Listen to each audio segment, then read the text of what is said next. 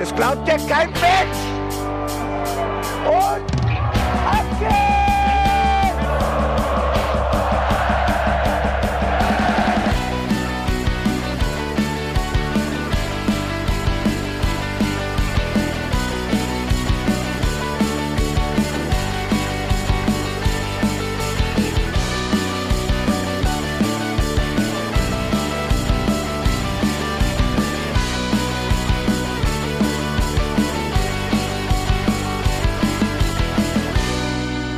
Hallo und herzlich willkommen zum Hinterhofsänger-Talk. Wir sind heute Morgen für euch wieder am Start, wie gewohnt, Sonntagmorgen, unsere Zeit. Und wir sprechen über das Heimspiel von Mainz 05 gegen Borussia Mönchengladbach, was schon am Freitagabend war. Wir waren im Stadion und darüber müssen wir sprechen. Und ich freue mich, dass wie immer die besten Gesprächspartner an meiner Seite sind. Hallo Bene. Gemäue. Hallo Janni. Gumo, Gumo, Gumo, Gumo, Gumo. Und Silvan Wittmer Silvan Wittmer. Wunderschön. Den ha. haben wir alle so gern. Ja, äh, ich glaube, das reicht dann auch. Das war dann die Podcast-Besprechung für heute. Die Mehr hatte einfach drei Ka Tassen Kaffee zu viel und wir lieben Silvan Wittmer. Und damit tschüss, ciao, bis, die, bis nach der Länderpause. Länderspielpause ist auch sowas, was keiner braucht und was wir irgendwie dauernd haben diese Saison. Kommt es euch auch so häufig vor? Wir haben doch sonst nicht so oft Länderspielpause. Ja, wobei diesmal habe ich ja ganz bewusst auf die Kadernominierung geschielt, weil ja, es lief ja durch alle Medien. Es war ja das Gesprächstimer rund um Mainz 05 in den letzten gefühlt 12 Wochen, ob Johnny Burkhardt wirklich nominiert wird von Hansi Flick oder nicht. Und die U21 hat ein wichtiges Spiel unter der Woche, weswegen er natürlich nicht für die Nationalmannschaft nominiert ist. Das ist aber auch von den Medien einfach selbst gemacht worden, diese ganze Spekulation. Und es wurde so hochgebauscht, nur weil Hansi Flick einmal halt zufälligerweise im Stadion war und nur um dann eine Story draus zu drehen, warum er denn da gewesen sein könnte, nervt mich hardcore. Diese Freitagabendspiele haben den riesigen Vorteil, dass der ganze Fokus der Bundesliga einmal auf Mainz gerichtet ist. Und dann fällt den Leuten auf einmal auf, oh, da gibt's spannende junge Spieler. Und oh, unser neuer Bundesflick ist da und oh, daraus könnte man doch. Hm? Die Frage ist jetzt, wer hat da interveniert? War das Stefan Hofmann oder war das die DFL? Einer von beiden hat auf jeden Fall gesagt, Mainz darf nicht mehr irgendwie Freitagabendspiele oder Sonntag alle Aufmerksamkeit auf sich ziehen. Die müssen jetzt in der nächsten Zeit so oft samstags zur 15.30 Zeit ran, damit das keiner mehr mitbekommt. Maximal in der Konferenz. Es war aber auch ein richtiger Krampf. In dieser letzten Nominierungsrunde waren wir ja zweimal, glaube ich, samstags dran und ansonsten nur sonntags abends, sonntags vormittags, freitags, freitags, Mittwoch, Dienstag. Was zur Hölle? Aber jetzt auf einmal nur noch Samstag 15.30 Wenn es Montagsspiele noch geben würde, wir hätten montags gespielt. Da lege ich mich fest. Mindestens viermal hätten wir am Montag gespielt. Auf jeden Fall. Auch wenn wir nicht dann gegen Euroleague-Leute gespielt hätten oder so, gegen Union. Nein, das wären dann, das wäre wahrscheinlich irgendwie so Hoffenheim gegen Mainz. Sol solche Spiele wären montagsabends dann. Wo wir eben gerade schon über Besuch geredet haben, der freitagsabends im Stadion ist. Ich fand so geil einfach dieses po äh, diesen Post von Mainz 05, dass Danny da Costa im Stadion war. Oh, das hat mich so gefreut. Du merkst, der Junge ist mit dem Herz noch in Mainz. Vor allen Dingen, er kann ja mit den Füßen momentan in Frankfurt auch nicht auf dem Platz sein. Dann kann er auch mit dem Herzen auf, in Mainz sein, weißt du? So simpel ist das. Und ist natürlich dann wunderbar. Der Silvan hat den gesehen und dachte sich, Junge, für dich schieße ich jetzt noch mit dem Schwachen den oben links ins Eck. Deswegen hat der Silvan den gemacht und der Danny dachte sich, ja fuck, hier brauche ich auch nicht mehr hinkommen, da spielt ja schon einer. Genau, und das geht alles in seinem Gesicht ab auf diesem Foto mit Johnny Burkhardt und Finn Dahm. Die beide denken so, ey, wir sind in der coolen Mannschaft und schön, dass du da bist. Und naja, uns trennen halt Welten gefühlt. Auch tabellarisch, definitiv. Ne? Aber ich finde es einfach cool, dass ich meine, du hast es eben gesagt, Janni, äh, freitagsabends, da scheint so das Licht generell äh, von Fußball Deutschland dann nach Mainz. Aber es ist natürlich auch geil für Besucher, die einfach mal an einem Tag, wo jetzt nichts anderes an Fußball ist, einfach vorbeikommen können. Ja, und das hat man, glaube ich, auch gestern im Stadion gemerkt. Es war ja ausverkauft, was ich prinzipiell schon geil fand. Das hat mich schon morgens früh äh, auf dem Weg zur Arbeit gehypt. Und dann einfach dieser Weg zum Stadion, es war so voll und auch die Gladbacher sind ja immer zahlreich, wenn, wenn Gladbach in Mainz spielt. Aber das war wieder super angenehm und hat sich fast angefühlt wie früher.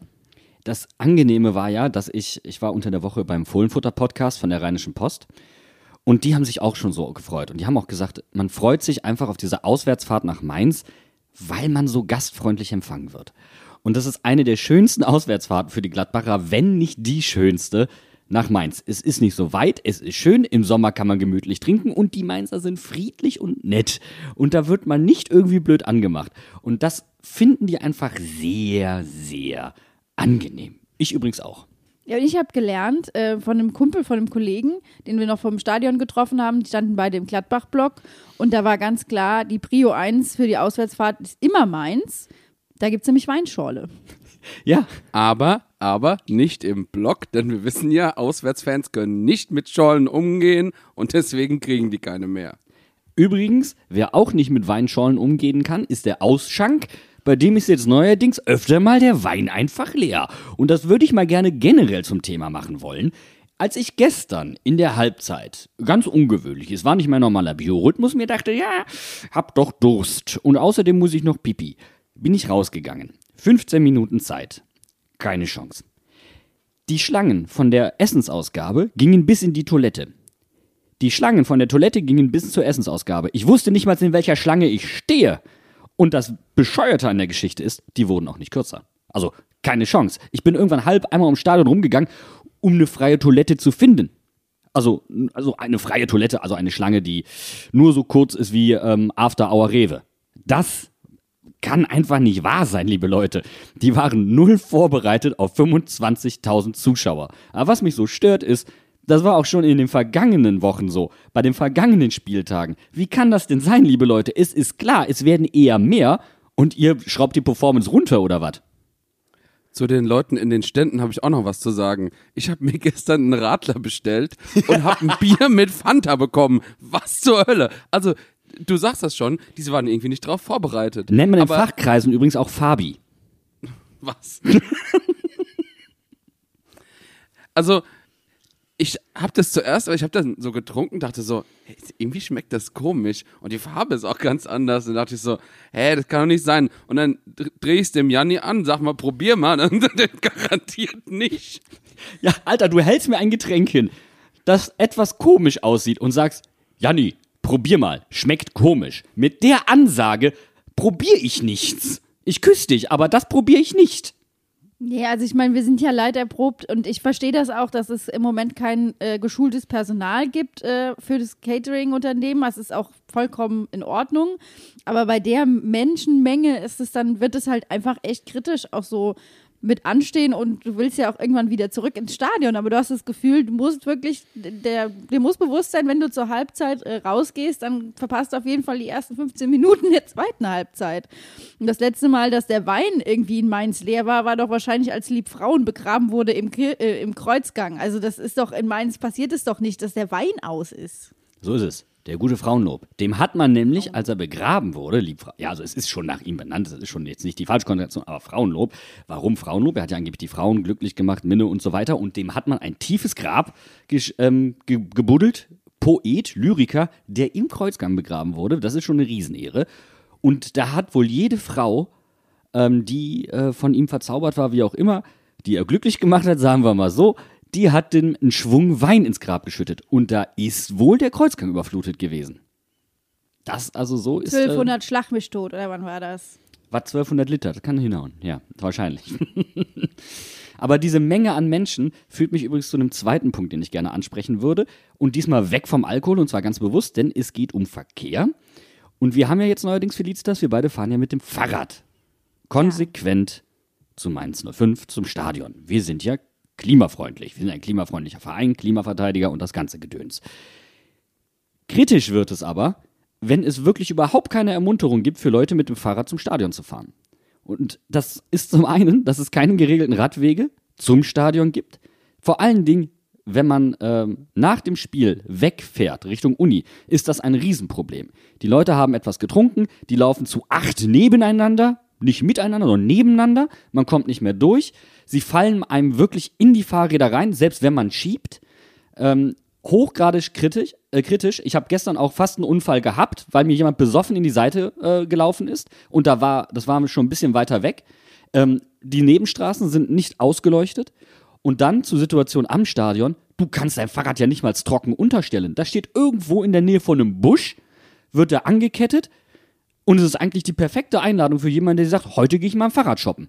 Und das finde ich kritisch. Bei einem klimafreundlichen Verein oder einem klimaneutralen Verein sogar, da muss das besser gewährleistet sein. Da muss es Anreize geben, dass ich auch bereit bin, mit dem Fahrrad zum Stadion zu kommen. Finde ich. Also ich finde zum Beispiel, dass die, ähm, da wo die, pa die Parkplätze, sag ich mal in Anführungszeichen, für die Fahrräder sind, das finde ich schon attraktiv, weil du kommst ja mit, außer du hast ein VIP-Ticket, mit dem Auto kommst du ja nicht näher ans Stadion ran. Also das finde ich schon in Ordnung.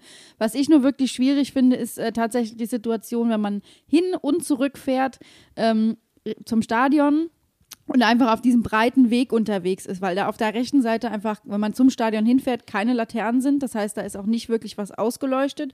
Und wenn man dann klingelt, wird man auch nicht wirklich gehört oder gesehen. Es ist echt schwierig. Und selbst wenn man dann, wie du gerade sagtest, ja alternative Wege findet, die auch dunkel sind und nicht ausgeleuchtet sind, dann ist da überhaupt, also du hast überhaupt keine Handhabe als Fahrradfahrer. Du kannst eigentlich bis zur Uni erstmal schieben und das finde ich ein bisschen schwierig. Vor allen Dingen, die Menschen trinken ja auch was. Da liegt Glas teilweise rum. Das siehst du nicht. Je nachdem, wenn du da durchfährst, kannst du dich richtig böse hinlegen. Ähm, und dann ist halt der Punkt, ähm, die wenigsten werden wohl mit dem Helm dahin fahren, ähm, weil den musst du ja dann nochmal separat abgeben und so weiter und so fort. Die Fahrradleuchten, die du abmachen kannst, die kannst du immer noch in die Handtasche oder in die Hosentasche tun, das geht ja noch. Aber selbst an der Uni gibt es überdachte Fahrradstände. Das, das wäre zumindest mal so ein Punkt, das ist nicht die Welt, das könnte man schon mal ein bisschen gewährleisten, weil es, sie stehen schon ein bisschen abseits und isoliert da. Das wäre auf jeden Fall ein Punkt, wo der Verein ansetzen könnte. Aber wo wir uns alle selber an die Nase fassen können, ist, denke ich, dass wenn jemand äh, mit dem Fahrrad unterwegs ist und klingelt, dass das kein, das ist kein Angriff, sondern das ist nur ein Entschuldigung, ich komme und ich möchte, dass du weißt, dass ich jetzt an dir vorbeifahre, Zeichen. So wie ich das immer benutze, weil ich öfter das Gefühl habe, wenn man in Deutschland die Fahrradklingel benutzt, dann ist das wie so ein Gewaltakt. Du bist ja vor allen Dingen so wahnsinnig, du klingelst und sagst, Achtung, ich überhole links. Was machen die Leute? Sie gehen nach links, weil du links sagst. Das ist Hölle. Also meins Fahrradfahren ist ja generell schon Leben am Limit. Ja, aber ähm, wir wollen über das Spiel sprechen. Wir haben jetzt uns genug aufgeregt, denn ich glaube, gestern Thema Abend, Leben am Limit, meinst du? Ja, ja, gestern Abend gab es genug am Limit äh, und wir hatten ja auch eigentlich eine geile Zeit. Das ist halt nur dann überschattet worden durch die Fahrradaffäre. Mal wieder durch eine Fahrradaffäre. Deswegen würde ich sagen, wir atmen einmal tief durch, gehen nochmal in uns und dann widmen wir uns wieder nach der Pause dem Spiel. Es geht los bei Jürgen. Jürgen, was machst du hauptberuflich? Ich bin Fußballprofi Du spielst wo? beim 1. MSV Mainz 05, zweite Liga. Also Kantinenmannschaft ZDF, Mainz 05. Da spielst du was? Mittelstürmer. Und wir wollen in die erste Liga, so wie du ins Samstagabendprogramm. Jürgen,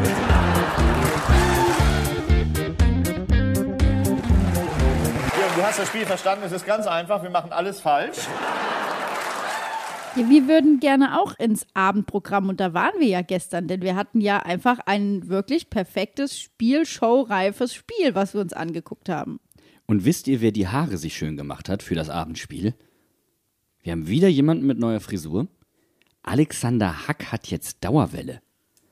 Was? Der hat gesehen. die Locken oben, also er hat die wirklich lockig oben drauf und an den Seiten abrasiert. Ich kann mich ja mit vielem anfreunden. Brosinski mit, mit Donauwelle, das erwarte ich, aber Hack mit Dauerwelle ist ungewohnt. Ist das der Justin Hackerlake? ja, so ungefähr. Oder Timberhack, so eher. Timberhack. Wow. Wobei ich die, also erstens diese Frisur mit Seite abrasiert und oben drauf Locken heißt Meet Me at McDonalds und kommt aus England. Das ist wirklich wahr. Ähm, und ich glaube aber eine andere Theorie. Ich glaube, das war eher so ein Haarfail, den alle Leute erleben, wenn so Wetter ist wie gestern Abend. Im Rheinland sagt man dazu, es fisselt. Es war einfach Sprühflaschenregen. Das ist für Haare ganz schlecht. Du meinst, es hat Puff gemacht? Exakt. Es hat Puff gemacht beim Hacky auf dem Kopf. Nee, so sah das aber nicht aus. Das war schon äh, äh, gekonnt gelockt, möchte ich sagen. Nicht zufällig gelockt. Also, ähm, ich will ja auch gar nicht sagen, dass es schlecht aussah, aber, aber Hack mit Locken ist echt ungewohnt. Sagt auf jeden Fall viel übers Spiel, dass wir erstmal mit einer Frisurenkritik einsteigen. Ich finde, das könnten wir öfter machen. Ich vor allen Dingen, nachdem ja wieder dieser von, von, von unserer äh, netten Followerin da auf Twitter, dieser geile 70er Jahre Content mit den Mannschaftsfotos nochmal hochgeladen worden ist. Guck bei uns in den Twitter-Thread. Unfassbar. Es war so geil, weil ich habe, das ist überhaupt erst auf meinem Schirm wieder aufgetaucht, weil irgendjemand diesen Tweet geliked hat. Der ist, glaube ich, aus dem April oder so. Und dann habe ich das erst wieder gesehen, dachte mir so, Gott, das ist einfach viel zu gut, diese 70er-Jahre-Frisuren. Es sieht einfach aus bei Bo Svensson, als ob Stefan Kunert die Stilberatung gemacht hätte. Und das ist wirklich grausam, aber unfassbar unterhaltsam. Ich, ich finde es zu 100% akkurat. Und wir kommen ja auch wieder in die Zeit, wo man Perücken brauchen könnte. Dementsprechend nehmt euch ein Beispiel, guckt euch an, was da so ging. Vielleicht sehen wir ja die eine oder andere Frisur demnächst auf dem Romo. Ja, dann gehst du einfach so als 70er Jahre Johnny, der so ein bisschen aussieht wie, wie ein kiffender Asterix. Das ist überhaupt nicht verkehrt.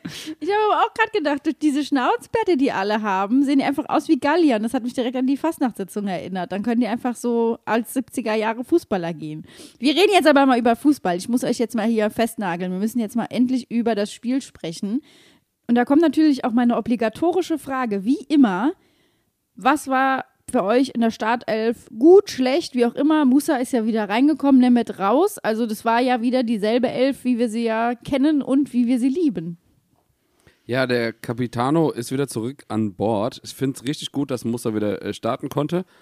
Ich dachte aber eigentlich, dass wir gegen Gladbach vielleicht ein bisschen defensiver starten, wie jetzt in den vergangenen Spielen gegen Augsburg und die beiden gegen Bielefeld.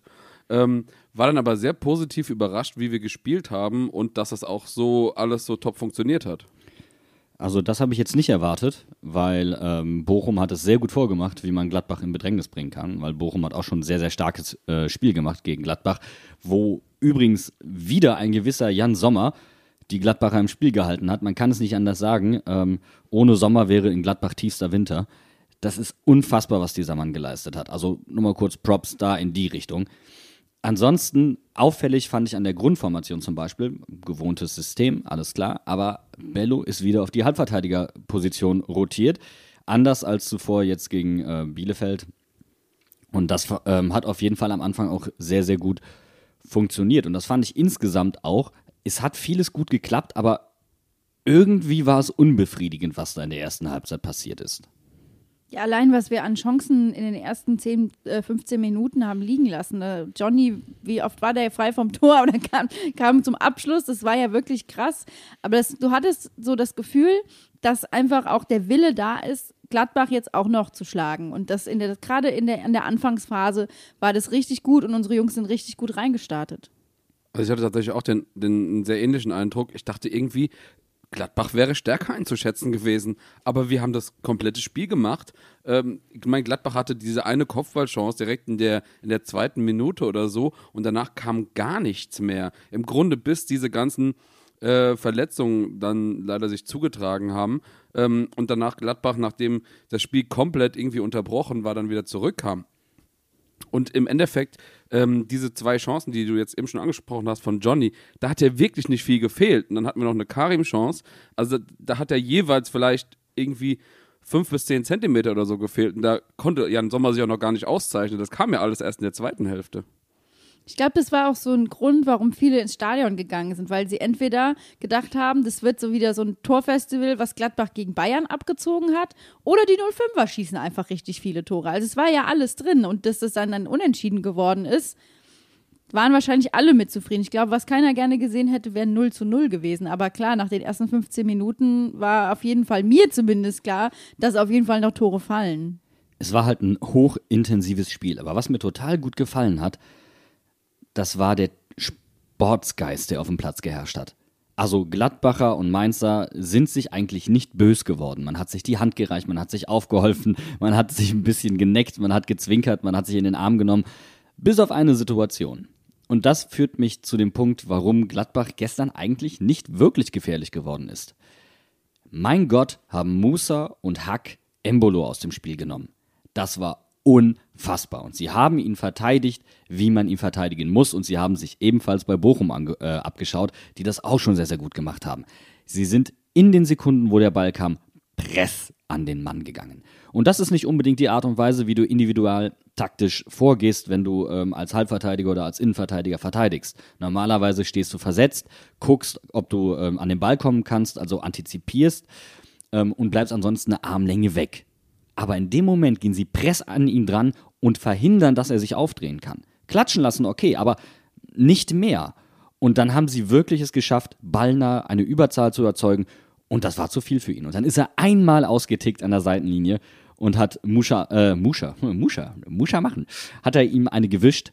Und äh, da- das war ganz, ganz kurz vor Rot, aber ganz, ganz kurz. Also äh, es gibt Spieler, die machen da mehr draus. Musa ist stehen geblieben und hat ihn zur Rede gestellt. Und der Schiedsrichter hat immer gesagt, hör mal, ich wollte das jetzt klären. Entschuldigung, ich wollte das klären. Hallo? Aber muss er dann auch total fair sich nicht fallen lassen, nichts. Und dann war ich auch happy damit, dass das keine Karte gegeben hat in dem Fall. Ja, das war auf jeden Fall, ähm, am Anfang dachte ich auch, das kann, kann ein Spiel werden, was für einen Schiedsrichter relativ schwierig wird. Gerade weil Gladbach ja auch direkt zweimal verletzungsbedingt auch wechseln musste. Also mit Elveda, Vedi, der rausging und auch Embolo, ne, der ausgewechselt werden musste, die auch, was heute bekannt wurde, beide länger ausfallen. Also sie haben sich schwerer verletzt. Ähm, und Gladbach halt eben dadurch verletzungsbedingt auch wechseln musste. Was ich niemandem wünschen möchte, wo ich aber schon dachte, das kann natürlich auch für uns eine Chance sein, da reinzukrätschen. Aber dann gab es leider den Torwartfehler von Robin Zentner. Ich würde aber erst gerne noch anknüpfen, denn was Zakaria und ähm, ähm, ähm, Benzebaini da gespielt haben, das ist nicht deren angestammte Position als Innenverteidiger und Halbverteidiger. Das war Weltklasse. Und insgesamt war ähm, bei zwei Mannschaften, die gegeneinander spielen, die eine ähnliche Systematik haben, wo du eins gegen eins Duelle haben kannst, was voll das Getrete werden kann. Okay, es gab dann in der ersten Halbzeit diese besagten Unterbrechungen, aber das war es ja eigentlich nicht. Es war ein unterhaltsamer Kick. Ähm, das fand ich schon insgesamt ziemlich cool. Also es war schon trotz eines 1-1 ein Fußballfest, oder nicht? Total. Ich fand es halt eben in der ersten Halbzeit auch echt krass, dass äh, wir so am Drücker waren und dass dann nach dem, äh, nach dem 0 zu 1 Gladbach auch so kam. Also das hatte weniger damit zu tun, meiner Meinung nach, dass wir so ein bisschen den Faden verloren haben, sondern das war einfach, dass die Gladbacher gemerkt haben, hier geht was. Und dann kamen die und so war das wirklich eine unterhaltsame erste Halbzeit. Aus meiner Sicht natürlich nicht besonders erfolgreich und nicht besonders schön, aber ich glaube für neutrale Zuschauer ein echt guter Kick. Ja, im Endeffekt habe ich auch das Gefühl gehabt, äh, eigentlich waren wir ja ziemlich überlegen. Und ähm, natürlich, wir hatten, wir haben uns im Stadion schon drüber unterhalten, es war eine ziemlich geringe Nettospielzeit. Also wir haben irgendwie in 30, Mi- in den ersten 30 Minuten wurden vielleicht so 20 Minuten Fußball gespielt, äh, gefühlt jedenfalls. Und das kann natürlich dann schon mal dazu führen, dass, dass du irgendwie so ein bisschen ähm, einfach rauskommst. Und äh, dann das Gegentor hat noch, noch sein Übriges, sein, sein Quäntchen dazu getan. Und man hat einfach wirklich in der Mannschaft gemerkt, dass es irgendwie nicht so funktioniert. Wir kommen, wir kommen nicht in die Zweikämpfe rein. Ähm, Gerade da, wo Benzibaini da abgeschlossen hat, äh, vor dem Tor, da war meilenweit um ihn rum eigentlich keiner gewesen, der ihn hätte verteidigen können. Der Naja, Schuss man muss aber auch sagen, Bene, er war so weit weg. Ihn musste eigentlich keiner verteidigen, er konnte keinen wirklichen Pass spielen und nichts. Man muss zu diesem Tor zu 100% sagen, es ist Robins Fehler. Fertig. Also da gibt es nichts schön zu reden. Ja, voll, wollte ich, wollte ich auch gar nicht. Ähm, zumal der Schuss auch daneben gegangen wäre. Sie hätten einfach äh, ins Ausgehen lassen können. Das ist natürlich jetzt, das muss man nicht machen, da als Torwart in dem Moment so zu spekulieren. Aber das macht es natürlich dann nochmal zusätzlich ein Fünkchen bitterer.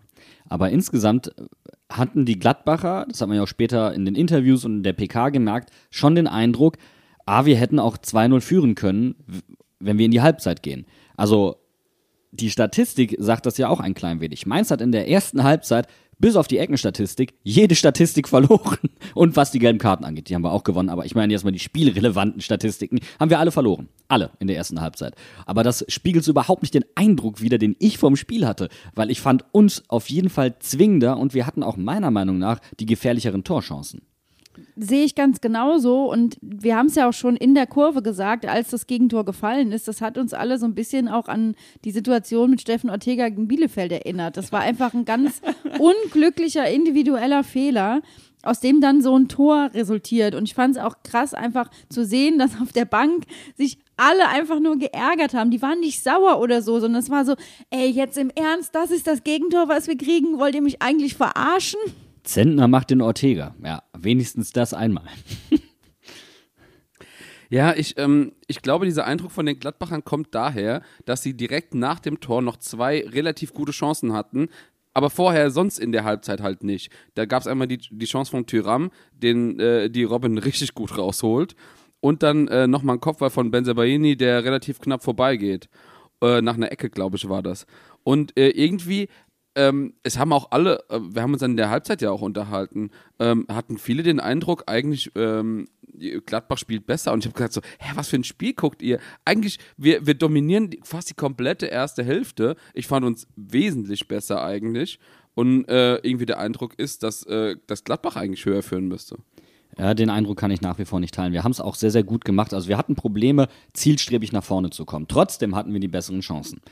Woran das gelegen hat, ist einfach, ähm, wir haben ganz krass verschoben. Äh, wir haben, wie gesagt, vorhin eine, eine ballnahe Überzahl probiert zu erzeugen und haben es auch in den meisten Situationen geschafft. Und der ballferne Stürmer, also respektive häufig, sehr, sehr häufig war es Lee, der eingerückt ist. Ja, ich meine, es ist immer noch ein 3-5-2, deswegen steht er eh etwas tiefer, aber er rückt ja dann auch teilweise als dritter Offensiver nach vorne. Also er hat ja diese, diese Swinging-Position und der ist halt extrem, hat er sich zurückfallen lassen ins Mittelfeld stand teilweise wirklich am Mittelfeldkreis und hat ähm, da probiert, den Raum zusätzlich dicht zu machen. Und das hat natürlich unfassbar viel Platz gegeben für den Außenverteidiger. Ähm, das war aber mega gefährlich, denn ähm, wenn man dann in der Umschaltsituation oder wenn der, wenn der Gegner den Ball hatte dann, wenn der Ball nahe aus, ähm, Außenverteidiger, angenommen Wittmer, hatte hinten viel Platz und dann war Aaron da und der hat nicht im richtigen Moment draufgeschoben, dann ging der Halbraum auf. Und das hätte richtig gefährlich werden können. Und deswegen nochmal, wie gut Musa und dann auch Haki Embolo verteidigt haben, war essentiell dafür, dass eigentlich nichts passiert ist. Denn das eine oder andere Mal sind sie schon gut durch den Halbraum durchgekommen, sind dann aber quasi in eine Sackgasse gelaufen. Und das haben wir einfach sehr, sehr konsequent durchgezogen. Die Außenverteidiger richtig ins Spiel zu bringen, das haben wir aber erst in der zweiten Halbzeit geschafft und damit haben wir das Spiel ja dann auch gedreht und es war ja dann auch ein Außenverteidiger respektive Schienenspieler, der das Tor gemacht hat. Und warum das so war, da können wir dann nachher drüber sprechen. Das äh, finde ich auch ganz interessant, weil die Beobachtung habe ich in der ersten Halbzeit auch gemacht, dass ich dachte, Gladbach hat sich wirklich darauf eingestellt, dass wir eine Seite komplett überlagern, um dann den Ball rüber zu spielen auf die, äh, auf die ballferne Seite zum anderen Außenverteidiger. Und im Gegensatz zu Augsburg, wo wir das auch gemacht haben, war aber die Seite nicht immer so offen, wie sie gegen Augsburg war. Und das heißt, Gladbach hat sich da wirklich darauf eingestellt, die Bälle da abzufangen und dann eben nach vorne zu spielen. Deswegen war das wirklich gut, das, was unsere Defensive da geleistet hat. Und häufig haben die Abstände meiner Meinung nach zwischen den beiden Stürmern, sprich zwischen Karim und, und Johnny, nicht so ganz gepasst. Ähm, das heißt, das Angriffsspiel war etwas seitenlastig, je nachdem, ob über links oder rechts, ja, weil je nachdem steht der eine höher oder der andere tiefer. Und das war dann etwas zu eindimensional und das konnten die Gladbacher gut eindämmen. Ich glaube dann aber auch später aufgrund der Umstellung, das darfst du jetzt auch nicht unterschätzen, egal wie gut die dann später waren, das hat natürlich nach einer Zeit auch sein Tribut gezollt, ist doch klar. Man, man sieht es tatsächlich auch in der Statistik, was du gerade eben gesagt hast, Flitz, gerade in der ersten Halbzeit. Ähm, haben wir nur sechs Flanken abgegeben, in der zweiten Halbzeit 16. Also ähm, allein wie, wie wir es geschafft haben, die, äh, die Außenspieler frei zu äh, spielen quasi, war ganz andere, äh, war eine ganz andere Qualität auch drin. Und das haben wir dann ja auch gesehen. Wir kamen aus der Pause und die Mannschaft hat direkt Feuer gemacht und das hat man auch von der Tribüne dann hinterher wiedergespiegelt. Äh, also wir haben es den, den Spielern wiedergespiegelt.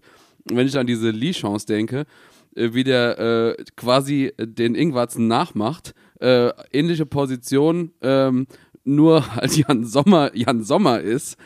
Also äh, das Tor hätte ich dem auch locker gegönnt.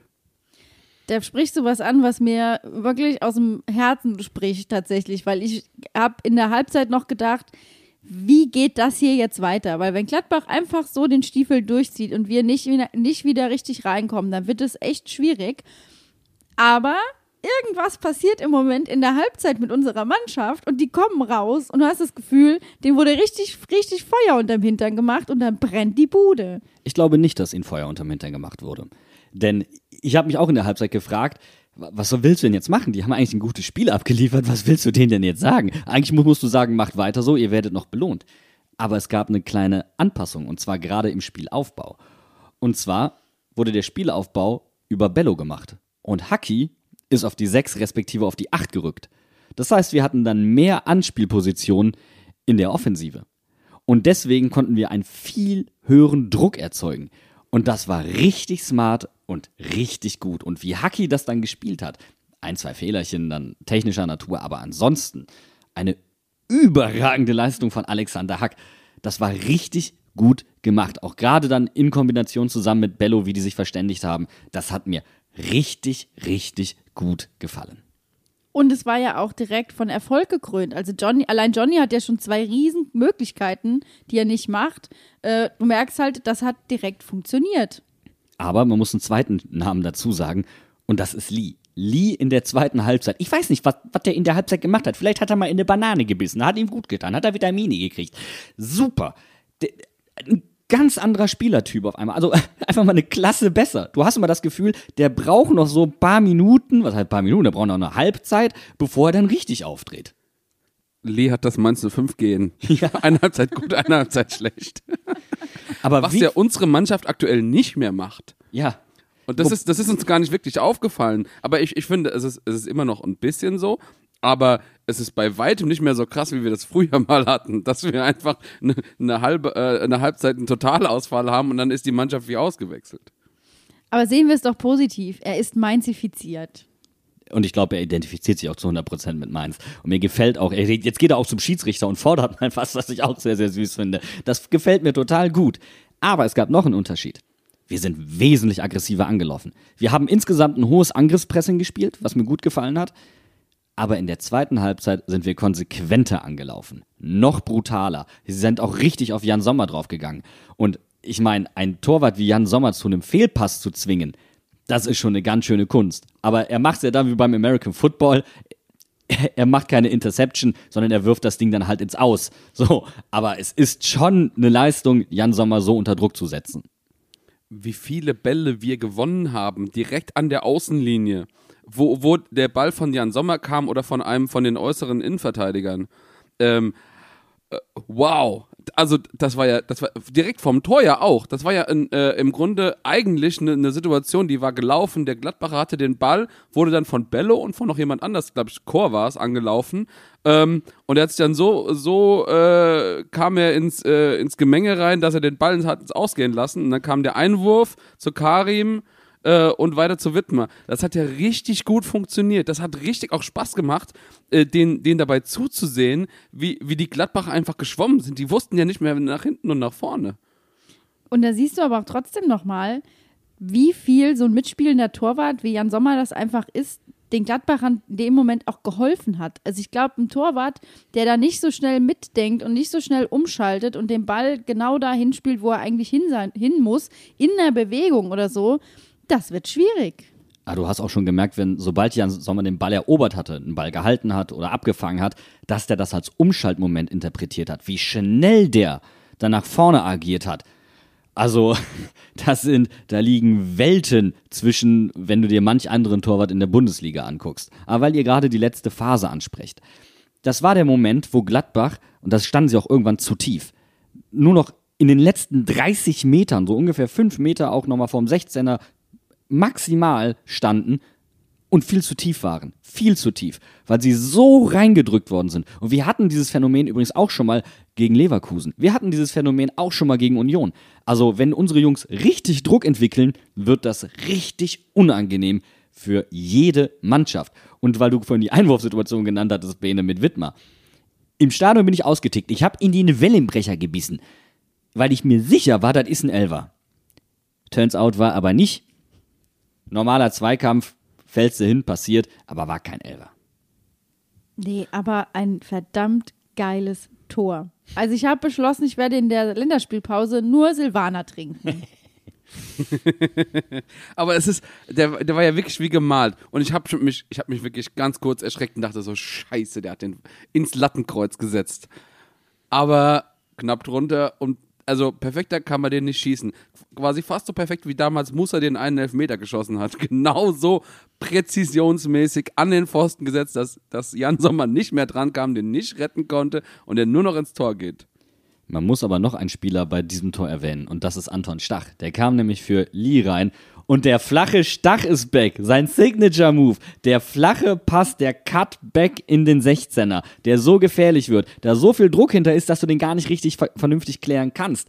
Und Silvan, der immer wieder den Weg in den 16er gesucht hat, der ja fast als Rechtsfuß invasiv gespielt hat, also nach innen gezogen ist, um mit links abzuschließen, was sein schwacher Fuß ist. Und dann gegen seinen Nationalmannschaftskollegen Jan Sommer, der ein solches Spiel abliefert, das Ding in den Knick zu setzen. Ich habe mich so sehr für ihn gefreut, weil ich musste an die Szene denken im DFB-Pokal mit dem Seitfallzieher gegen Ortega, wo das Tor schon so verdient gewesen wäre und der den noch hält, der Teufelskerl. Und Silvan, glaube ich, kurz davor war, irgendwas kaputt zu treten, aus, wirklich aus Frust. Aber ich, ich glaube, Wittmer wusste einfach, wenn ich den jetzt irgendwie anders mache, hält er den halt leider. Und ich fand ihn auch einfach so sympathisch, wie er im Interview danach dann gesagt hat, äh, als er gefragt wurde, ja, ähm, wollten Sie den Ball genauso machen? Er so, ja, den wollte ich so machen, aber dass da wirklich so passiert, hätte ich mir nicht gedacht. Das ist wie bei der Mathearbeit früher, ne? Ja, natürlich wollte ich eine Eins schreiben, aber dass das mal passiert. Ich kann sagen so, ich, ich wollte die richtige Lösung haben, aber dass ich auch noch den richtigen Weg finde, das hätte ich von mir selber nicht gedacht. Aber man muss den Kerl doch einfach nur lieben. Das ist doch, also ich meine, wir sind ja schon seit Wochen dabei, das einfach zu sagen, das ist einfach so ein guter Kerl auf der richtigen Position, der genau das macht, wofür wir ihn auf dem Feld brauchen, dass der sich mit seinem Bundesliga-Debüttor belohnt bei so einem Spiel. Das war eigentlich richtig geil. Und ich habe das Gefühl, bei Mainz 05 sind die Debütwochen gerade. Hier, wir hatten äh, Inge, der hat äh, bei Mainz sein Debüt quasi geschossen. Äh, Lee hat sein erstes Bundesligator geschossen. Jetzt Andi. Silvan, Andi. Also, was soll denn da noch kommen? Wer, wer, wer hat denn noch kein Bundesligator? Äh, wer hat noch kein Bundesligator? Ähm, Stachi. Stachi muss noch kommen. Ähm, aber ich wollte noch ein, eine andere Person nennen, über die wir jetzt noch gar nicht so wirklich geredet haben. Darf nämlich, ich, darf ich, darf ich äh, dir bitte noch eins sagen, Bene? Denn in dieser Offensivaktion, und weil die Flitz gerade es aufzählt, fällt mir es nämlich auf. Es gibt ein riesiges Problem. Und es ist jetzt das zweite, dritte Traumtor, das für uns äh, spielentscheidende Wirkung hat. Aber eigentlich, so schön diese Traumtore auch anzusehen sind, es zeigt einfach, wie harmlos unsere Offensive eigentlich ist. Wir machen zwar Stürmertore, aber dass wir immer wieder auf solche Traumtore angewiesen sind, zeigt, dass sie eben noch nicht konsequent genug ist. Und da habe ich mich gestern dann auch ein bisschen über die Auswechslung gewundert. Ja, kann ich total verstehen. Das ist aber auch ein Trend, den wir in den letzten Wochen ja schon immer gesehen haben, dass wenn ein Stürmer ausgewechselt wird, dass Karim der Letzte ist, der geht. äh, so blöd man das jetzt sagen muss, aber das, es ist ja einfach so. Ja, es ist irgendwie das alte Leid. Ähm, man man versteht es nicht. Im Endeffekt dachte ich mir so, okay, wir brauchen ein bisschen Schwung, wir wollen jetzt noch das, das dritte Tor machen. Und dann bringt man halt nicht Adam. Es ist einfach so. Adam ist dann halt in dem Moment der Falsche. Der, der kann den Ball zwar vielleicht toll festmachen und hat auch ein paar ganz Premium-Hackentricks drauf. Und Tunnel. Aber, und ja. Tunnel. Hör mal, der hat ein Praktikum im Tunnelbau gemacht. Tief, Tiefbau. Unfassbar, Mann. Der hat ja einfach mal Gladbach unterbuddelt. Das war Wahnsinn. Aber hat halt, also er, man muss ihm vielleicht sagen, dass Tunnler nur in der persönlichen Statistik auftauchen. Aber selbst da, glaube ich, nicht mal ähm, relevant aufgezählt werden. Oder wie ich es im Stadion gesagt habe, was ist das Schlimmste, äh, was ist schlimmer, als einmal von Adam Soller getunnelt zu werden? Zweimal von Adam Soller getunnelt zu werden. so, aber pass mal auf. Ich wollte eben noch über Aaron sprechen. Der hat nämlich auch heimlich still und leise ein richtig, richtig gutes, stabiles Spiel gemacht. Überragende äh, Passwerte auch. War an sehr vielen Offensivaktionen beteiligt. Äh, ist sogar sehr weit in die Mitte gerückt. Viel weiter als Wittmer es zum Beispiel gemacht hat.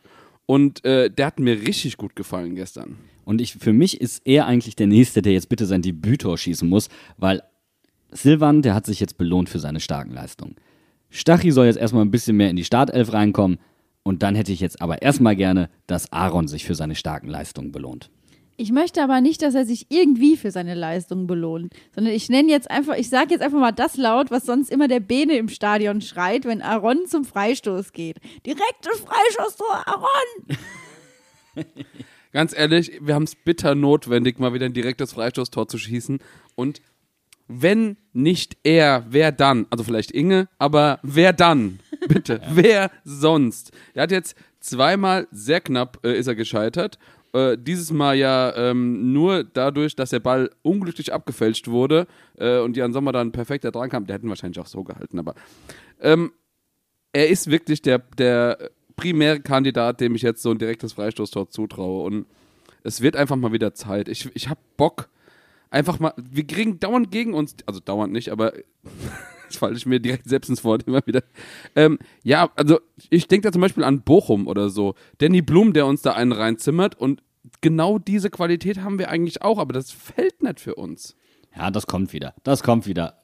Ganz Gemach, Geduld, das kommt schon wieder. Ja, vielleicht sogar schon gegen Köln. Das wäre doch was. Das ist tatsächlich so ein Spiel, das durch Standards entschieden werden könnte. Das ist nämlich wirklich, ich glaube, das im Gegensatz zu Gladbach wird Abnutzungskampf der ganz üblen Sorte. Und ich sehe schon, wie Bo Svensson einen gewissen Kölner Trainer im Schwitzkasten hält und ihm nicht die Schiebermütze vom Kopf zieht. Und ihr erinnert euch dran, wie das Spiel letztes Mal gegen Köln war. Das war auf Messerschneide. Was? 97. Minute Leo Barrero mit dem Tor oder so. Also, äh, die, die Kölner haben noch was gut zu machen von dem Spiel und ich glaube, unsere Jungs, die müssen da ganz schön dagegenhalten. Und dann würde mich mal was interessieren, wenn wir zu diesem Kampfspiel dann zu Hause kommen. Könnte man vorher vielleicht den Rasen entseifen? Was war denn da bitte gestern los? Die hatten ja alle Traktionsprobleme. Hatten die noch alle Sommerreifen drauf? Offensichtlich. Der Einzige, der auch nie Traktionsprobleme auf diesem Rasen hat, ist Andreas Bocchius mit seinem Vollsprint von A nach B. Der Wie- ist noch nie hingefallen. Der, wie kannst du, der, der hat ja Tonschuhe an, mit glatten Sohlen. Wie hat der es geschafft, nicht zu fallen? Übrigens, kann es sein, dass der halblich trainiert hat? Ich habe das Gefühl, der wird von Spieltag zu, zu Spieltag schneller. Und er schnauft auch weniger, wenn, wenn er die Ansagen macht. Also ich würde schnaufen, ohne Probleme. Nee, ich habe das Gefühl, dass wenn Andi auf dem Rasen ist, dass er noch nicht kaputt getreten wurde von den ganzen Stollen. Wer, der Andi oder der Rasen? Beide. Nee, ähm, also ich habe es auch überhaupt nicht verstanden. Das fing ja schon in der ersten Halbzeit an, äh, richtig schlimm zu werden. Dann gab es ja auch die Verletzungen, wo ich mir immer noch nicht 100% sicher bin, ob das nicht vielleicht auch damit ein bisschen zu tun hat, ähm, dass wenn der, wenn der Boden nicht so toll ist und du ausrutschst, dann ist die Verletzungsgefahr direkt viel höher. Bei Embolo auf jeden Fall, weil Embolo hat den Schritt nach vorne gemacht und dann ist der Fuß nach vorne weggerutscht. Und das war ein Standbein. Und das ist dem ganz böse äh, hinten in den Hamstring gezogen. Ähm, und deswegen musste er raus, war ja eine muskuläre Geschichte. Also das hatte auf jeden Fall auch damit zu tun. Ja, ja, es ist auch jetzt eine äh, Hamstring-Geschichte, die halt über mehrere Wochen dann dau andauert. So, aber dann ändert man doch in der Halbzeit mal die Stollen. Also dann weiß doch Walter Nodder, oh, die, die fallen hier zu Hunderten, grätschen die hier durch die Gegend. Äh, dann dann zieh ich doch die großen Stollen auf und, und, und guck, dass die wenigstens die Traktionsprobleme lösen. Bene, ich glaube, die haben die großen Stollen angezogen. Die sind, glaube ich, nicht mit Multinopper aufgelaufen äh, und auch nicht mit Sambas. Aber wenn so ein Platz so richtig seifig wird, und das kann nicht nur an dem Fisselregen gelegen haben, dann legst du dich einfach hin. Vor allen Dingen in hohen Geschwindigkeiten, wenn du auf den Zehenspitzen bist, du hast wenig Auftrittsfläche, das, das haut dich weg. Ja, klar, bei den Richtungswechseln und so auch vor allem natürlich, das ist, es ist halt einfach scheiße. Aber ist es wieder derselbe scheiß Rasenpilz wie immer oder was, der uns jetzt wieder einholt, so wie letztes Jahr, wo es uns noch was geholfen hat, dass wir einen scheiß Rasen hatten. Jetzt bräuchten wir aber eigentlich einen guten. Ich wollte gerade sagen, auf Twitter machen sich schon große Verschwörungstheorien breit, ob es ein gewisser Rasenpilz ist oder nicht. Ähm, ich glaube aber, dass uns diese Hinserie auf jeden Fall ein schlechter Rasen nicht so gut zu Pass kommen würde, oder? Nö, aber da kann der, der Greenkeeper jetzt mal wieder schöne runde Fußpilz ernten, weil das, das geht mir richtig auf den Wecker. Einfach mal, Junge, nimm doch mal den Hobel und schleif dir mal richtig schön den Rasen weg. Oder bürste den mal ein bisschen gegen den Strich. Vielleicht gibt das ein bisschen Widerstand. Mit dem Vertikutiergerät einmal drüber gegangen und dann nochmal drüber gegangen und dann geht's wieder. So, und dann gehst du schön auf der dünne Schleifpapier, bis der Rasen spiegelt.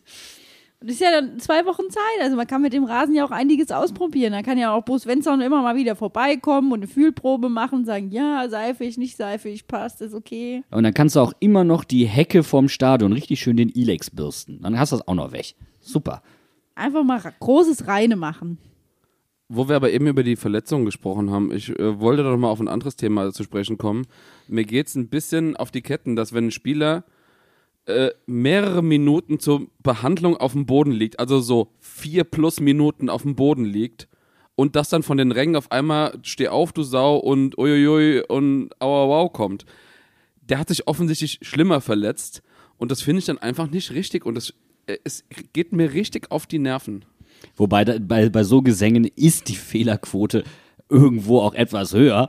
Ähm, und zum Beispiel die Situation mit Matze Ginter, für die Lee unverständlichsterweise gelb gesehen hat.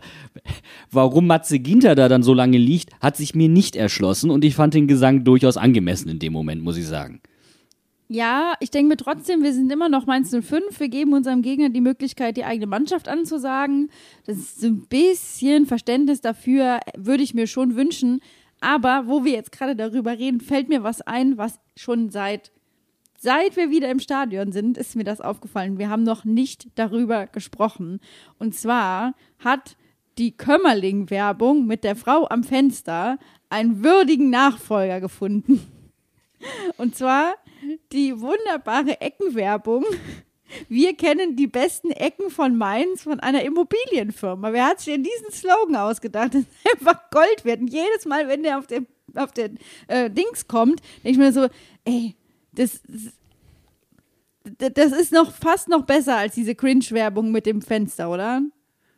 Ich finde es auch super verwirrend. Das, also vor allem auch der- Kontrast funktioniert nicht so richtig. Ich habe auch das Gefühl, es ist nicht so richtig scharf. Und das habe ich vor allem gemerkt auf Social Media, weil die machen nicht nur im Stadion Werbung, sondern anscheinend targeten die auch Mainz 05 Fans außerhalb, äh, zum Beispiel auf Insta. Und da habe ich gesehen, das Bild ist einfach unscharf vorne. Also da, wo diese Frauen zu sehen sind, das ist nicht scharf. Der Hintergrund ist gestochen scharf, der Vordergrund ist unscharf. Sieht einfach nur scheiße aus.